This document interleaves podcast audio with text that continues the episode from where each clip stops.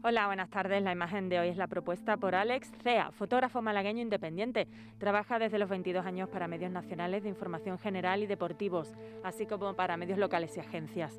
En la actualidad colabora con Europa Press y La Opinión de Málaga. Su trayectoria también abarca la fotografía institucional, corporativa y publicitaria. También ha ejercido la docencia en distintos cursos de fotografía e imagen audiovisual. En 2019 recibió la mención especial de los premios de periodismo Ciudad de Málaga. Y ya saben nuestros oyentes que pueden ver la foto del día en nuestras redes sociales. En Facebook, La Tarde con Mariló Maldonado y en Twitter, arroba La Tarde Mariló. Desde hace milenios el perro se considera el mejor amigo del hombre.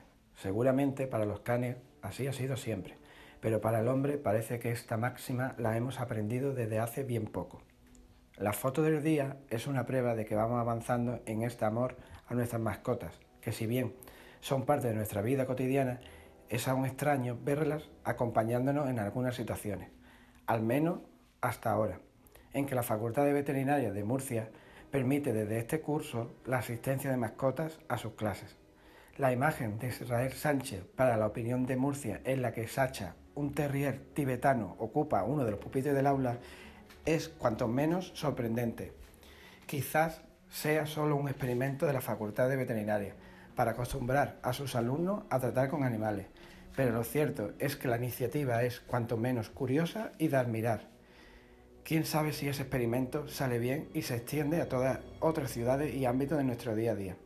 Quizás para algunos se acabe así con el sentimiento de culpa por dejar a la mascota solo todo el día, en casa o con la eterna pregunta de ¿y ahora qué hago yo con el perro?